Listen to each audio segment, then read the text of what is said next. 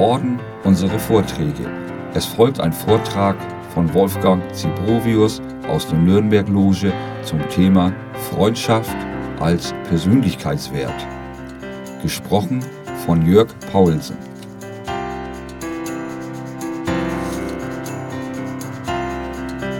Es gibt Menschen, die sagen, sie hätten viele Freunde. Viele Freunde zu haben bedeutet ihnen, allseits Anerkennung zu genießen. Ich bezweifle allerdings die wirkliche Bindungstiefe mancher dieser Menschen, die Erwartung zu erfüllen, die eine wirkliche Freundschaft an sich stellt. Der Wunsch nach Beliebtheit und nach Befriedigung von sozialer Eitelkeit wird auch im kommunikativen Gebären zahlreicher Repräsentanten des politischen Lebens besonders spürbar. Zahlreiche Anreden in politischen Kreisen beginnen mit dem Wortlaut Liebe Freunde. Eine in dieser Weise gepflegte Aussage kann tatsächlich ein kollektives Gefühl initiieren, sich in einer Gemeinschaft von Parteifreunden zu befinden. Die Affären und öffentlich bekannt gewordenen Intrigen sogenannter Parteifreunde lassen aber erkennen, wie brüchig dieses Zwischenmenschliche geworden ist und dass man diesen Aussagen misstrauen sollte.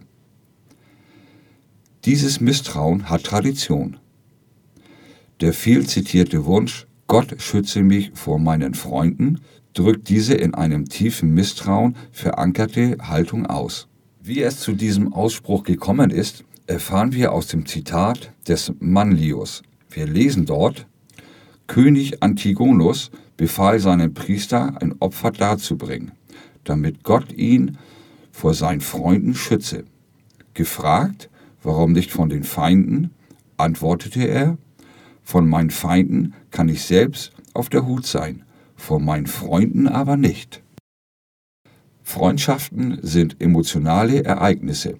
Sie besitzen einen interkulturellen Charakter.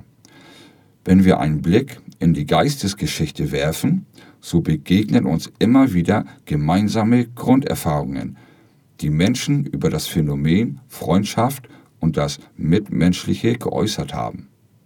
Im Buch der Sprüche etwa findet sich eine besondere Wertschätzung des Freundes.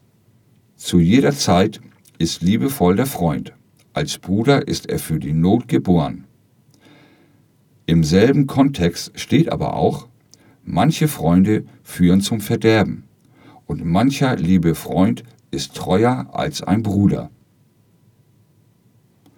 Das Buch Siras des Alten Testamentes ist voller Weisheitserkenntnisse über Freundschaften. Es heißt da, ein Stoß ins Auge treibt Tränen heraus und ein Stoß ins Herz treibt die Freundschaft aus. Wer Steine nach den Vögeln wirft, verjagt sie, und wer den Freund beschimpft, verjagt die Freundschaft. Der Philosoph Demokrit sagte über den Freund etwas Radikales. Wer auch nicht einen einzigen guten Freund hat, dessen Dasein ist nicht liebenswert. Aristoteles sagt, denn ohne Freunde möchte niemand leben auch wenn er alle übrigen Güter besäße. Ja gerade die Reichen, die Herrscher und Machthaber scheinen der Freunde ganz besonders zu bedürfen.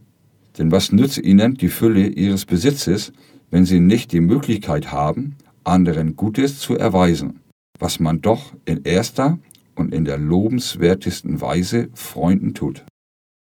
Mit einer außergewöhnlichen Ehrung des Freundschaftserlebens begegnen uns Ludwig van Beethoven und Friedrich Schiller. Für sie wäre wohl ein besonderes Ereignis gewesen, mitzuerleben, dass die neunte Symphonie und mit ihr die Ode an die Freude in das Gedächtnis der Welt aufgenommen wurde. So jedenfalls bezeichnet die UNESCO die Würdigung all jener Kunstwerke, denen sie den Charakter von überzeitlicher Gültigkeit zuspricht. Eine Freundschaft ist ein emotionaler Erlebnisraum.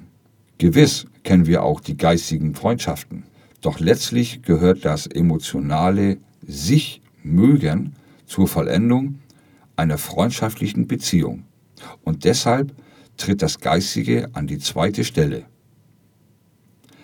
In diesem emotionalen Erlebnisraum begegnen sich Menschen freiwillig und mit gegenseitiger Wertschätzung. Auf dem seelischen Fundament des Vertrauens wachsen Sympathie und Zuneigung füreinander. Was bedeutet nun Persönlichkeitswert im Zusammenhang mit Freundschaft? Oder anders gefragt, welche Qualitäten zeichnen das Phänomen Freundschaft aus und hebt es ab von anderen zwischenmenschlichen Beziehungen? Darauf möchte ich eine dreifache Antwort geben. Freundschaft braucht Nähe, Freundschaft fordert Sittlichkeit und Freundschaft erwartet Handeln. Diese Freundschaftspostulate sollen nun etwas näher betrachtet werden. Zum Thema Freundschaft braucht Nähe. Freundschaften sind gelebte menschliche Beziehungen. Sollen sie die Forderung nach Nähe erfüllen, so können sie auf Vertrauen niemals verzichten. Neben der Liebe bildet das Vertrauen das wichtigste emotionale Fundament im menschlichen Zusammenleben. Was aber heißt Vertrauen? Nun, das Begriffsverständnis lautet so, Vertrauen ist das emotionale Vermögen, sich ohne Kontrolle und Absicherung in die Obhut eines anderen zu begeben. Vertrauen ist zuerst das Gefühl. Es entsteht aus der kindlichen Erfahrung, in einem weitgehend angstfreien Raum aufgewachsen zu sein. Wo Angst herrscht, kann sich kein Vertrauen bilden. Das ist deshalb so, weil Angst Menschen voneinander distanziert. Distanzierte Beziehungen tragen Bedrohliches und daher oftmals Unberechenbares in sich. Kinder, die eine Vertrauensbezugsperson erlebt haben, konnten auch eine vertrauensvolle Grundbeziehung zu sich selbst und zum Leben entwickeln. Vertrauenspersonen sind Identifikationsgestalten. Sie vermitteln, um noch in der Kindheit zu verweilen, dem Heranwachsenden ein Gefühl der Geborgenheit und des Zusammengehörens. In den Freundinnen und Freunden unseres Erwachsenenlebens wird dieses früher geprägte Vertrauenserlebnis neu geformt. Es nimmt Gestalt an, indem sich befreundete Menschen füreinander öffnen. Das ist nicht so selbstverständlich, denn die Entwicklung von Vertrauen ist psychisch oftmals riskant. Birgt sich doch die Gefahr in sich, von einem vermeintlich vertrauenswürdigen Menschen missbraucht, verletzt oder enttäuscht zu werden. Gerade Enttäuschungen, das Wort sagt ja, dass die Täuschung aufgehoben wurde, bereiten manche Freundschaft ein unerwartetes Ende. Unsere Sprache kennt für den kommunikativen Vorgang des Sich-Öffnens das Wort Anvertrauen. Wer sich einem anderen Menschen anvertraut, gibt persönliche Erlebnisse preis, öffnet seine Seele im Vertrauen auf ein freundschaftliches Verstehen. Die emotionale Qualität einer Freundschaft kann somit nach der Vertraulichkeit der Gesprächsinhalte bewertet werden. Weil ich dir und nur dir alleine dieses Anliegen anvertraue und weil ich dazu deine Nähe brauche, bist du mein Freund. Menschen, deren Lebensgefühl von Misstrauen überschattet ist, haben Mühe, wahre Freundschaften zu knüpfen. Da sich der misstrauische Mensch in seinem Seelengrund kaum für liebenswert hält, fällt es ihm äußerst schwer, die Nähe eines an seiner Freundschaft interessierten Mitmenschen zuzulassen. Er erblickt in den ohnehin seltenen Freundschaftsangeboten eher eine spekulative Absicht des anderen als eine aufrichtige Zuneigung. Die Tragik misstrauischer Menschen liegt vor allem darin, nicht glauben zu können, dass sich jemand allein ihretwegen um Zuwendung bemüht. Dabei wäre gerade eine Partnerbeziehung oder eine Freundschaft jene Beziehungsform, die das viel erschütterte Vertrauen stabilisieren könnte. Vertrauen wächst dort, wo wir etwas riskieren. Die freundschaftlichen Bindungen, die ein Mensch eingeht, öffnen ihn hin zu einer neuen Erfahrungswelt des Zwischenmenschlichen. Freundschaftliche Nähe macht tragfähig für manchen Konflikt, der im beruflichen Feld oder in der ehelichen Beziehung auftreten könnte. Natürlich geht es in einer Freundschaft auch um die Balance von Nähe und Abgrenzung. Bei aller Zuneigung, die der emotionale Raum einer Freundschaft bietet, darf sie nicht in eine Abhängigkeit sinken. Freundschaft fordert Sittlichkeit. Den 35. Brief an seinen Freund Lucilius hat Seneca mit der Forderung überschrieben. Sittliche Vollkommenheit als Bedingung wahrer Freundschaft. Er schreibt weiter. Arbeite weiter an deiner Vervollkommnung. Schreite fort in deiner Vervollkommnung und sei vor allem darauf bedacht, dir selbst treu zu bleiben. Ein Wechsel des Willens verrät ein Gemüt, das flatternd bald hier, bald dort sich zeigt, je nach dem Zuge des Windes. Was sicher und fest gegründet ist, das schweift nicht hin und her.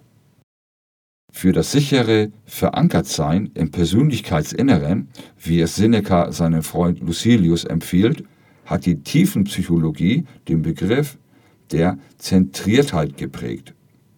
Sie meint damit einen Menschen, der in einer harmonischen Beziehung zu sich selbst lebt und der auch in kritischen Lebenssituationen nicht innerlich entwurzelt wird. Zentriertheit bedeutet für den Einzelnen, den emotional positiv empfundenen Widerhall seiner Identität mit sich selbst zu verspüren, mit sich selbst im Einklang zu sein. Ein Mensch, der sittlich handelt, steht in seinen Handlungsabsichten auf dem Fundament dieses inneren Gefestigtseins. Damit ist die Sittlichkeit fast schon erklärt. Ich will dennoch die ethische Dimension von Sittlichkeit vorstellen. Die Ethik definiert Sittlichkeit als die Grundorientierung oder Grundausrichtung eines Handelns an den konstruktiv gebildeten Gewissen der handelnden Persönlichkeit. Noch anders gesagt, die Normen, von denen ein Handeln geleitet wird, entspringen einer Gewissensbildung, die den Sinn und Wert von Normen vermittelt bekam. Ich sage vermittelt bekam, weil Gewissensbildung ein kontinuierliches Geschehen ist. Besondere innere Festigung erhält eine Freundschaft, wenn sie von gegenseitiger Glaubwürdigkeit der Freundschaftspartner genährt wird. Was ist nun mit Glaubwürdigkeit gemeint? Noch einmal aus einem der moralischen Briefe Senecas an Lucius zitiert, er ermahnt ihn zur Glaubwürdigkeit und sagt, beobachte dich daher, ob etwa deine Kleidung und dein Haus nicht zueinander passen, ob du gegen dich großzügig bist, gegen die deinen jedoch kleinlich. Nimm dir einmal eine Richtschnur, nach der du leben sollst, und richte danach dein ganzes Leben aus. Die sittliche Qualität einer Freundschaft lebt dauerhaft von der Glaubwürdigkeit derer, die eine Freundschaft pflegen. Ein Mensch ist glaubwürdig, wenn er eine Übereinstimmung von Verkündetem und Handeln zu erkennen gibt. Hier trägt im Übrigen die schon ausgesprochene Nähe zwischen Freunden wesentlich dazu bei, Glaubwürdigkeit wachsen zu lassen. Wirkliche Freunde glauben einander. Sie sind von der Echtheit des Gesagten überzeugt, weil es jemand sagt, zu dem sie eine tiefe Vertrauensbeziehung aufgebaut haben. Viele Freundschaften scheitern auch deshalb, weil die Partner ihre wahren Ansichten nicht zu erkennen geben. Da aber Glaubwürdigkeit von anderen verliehen wird, unterliegt sie auch einem Verfall, sie kann also wieder entzogen werden. Freundschaft erwartet Handeln. Zum Hörer zu greifen und den Freund oder die Freundin anzurufen, setzt innerpersönliche Antriebe voraus. Was auch immer das Motiv sein mag, das Gespräch zu suchen. Es ist stets ein Ausdruck außergewöhnlichen gegenseitigen Interesses. Doch ich will mich noch einen Augenblick beim Ursprung des Handels aufhalten, weil es ja das Fundament für die praktische Gestaltung einer Freundschaft darstellt. Denn handlungsunfähige Menschen sind meistens auch freundschaftsunfähige Menschen. Dies hat etwas mit der Entwicklung der Eigeninitiative, dem Antriebsgeschehen in der menschlichen Persönlichkeit zu tun. Grundsätzlich ist der Antrieb zum Handeln ein Ausdruck des Lebens- und Gestaltungswillen eines Menschen. Warum nun erwartet Freundschaft Handeln? Eine Freundschaft einzugehen bedeutet auch, die unbewusste Bereitschaft zur Entwicklung der Persönlichkeit zu akzeptieren. Persönlichkeitsentwicklung im Rahmen einer freundschaftlichen Beziehung jedoch heißt, neben dem bisher Gesagten vor allem Gemeinsamkeit. Gemeinsamkeit im Sinne des geistig und gegebenenfalls körperlichen Nahseins, Gemeinsamkeit in elementaren Auffassung des Sittlichen und Gemeinsamkeit in der Kommunikation. Nur wirklich gesprächsfähige Freundschaften sind offene und entwicklungsfähige freundschaftliche Beziehungen. Gespräch ist kommunikatives Handeln. Es ist der Vollzug eines gewünschten dialogischen Zusammenseins. Im Grunde spreche ich hier etwas geradezu Selbstverständliches aus. Nur wer auch über sich selbst sprechen kann, und diese Offenheit darf ja wohl eine Freundschaft erwarten, gibt dem Freund, der Freundin eine Orientierung über das eigene Befinden. Wie sonst soll Glaubwürdigkeit, soll die Echtheit von Zuneigung und Wohlwollen vermittelt werden. Worin soll sie Vertrauen manifestieren? Über sich selbst sprechen zu können, das aber soll ein Mensch recht früh erlernt haben. Aus dem offenen Umgang mit Gefühlen und Empfindungen erwächst aber noch ein anderes Merkmal echter freundschaftlicher Kommunikation, die Konfliktfähigkeit. Freundschaften kultivieren ja nicht nur die Sonnenseiten des menschlichen Lebens. Wollen sie den Anspruch realitätsorientierten Verhaltens erheben, so dürfen sie das Konflikthafte des Lebens nicht umgehen. Und hier schließt sich der Kreis, Konfliktfähigkeit setzt Kommunikationsfähigkeit voraus. Auch der Umkehrschluss ist erlaubt. Gesprächsunfähige Menschen sind fast immer konfliktunfähige Personen. Es bedarf eines inneren Antriebes, häufiger auch des situativen Mutes zu sagen, was die Freundschaft belastet. Weil die wirkliche Freundschaft ein emotional angstfreier Raum des Zwischenmenschlichen ist, schwindet auch die Angst vor der Verbalisierung eines Konfliktthemas. Angesichts einer füreinander geöffneten kommunikativen Haltung erübrigt sich beinahe die Bemerkung, dass die gemeinsamen Unternehmungen und Aktivitäten einen sinnvoll äußeren Erlebnisrahmen für tiefere Begegnung bieten.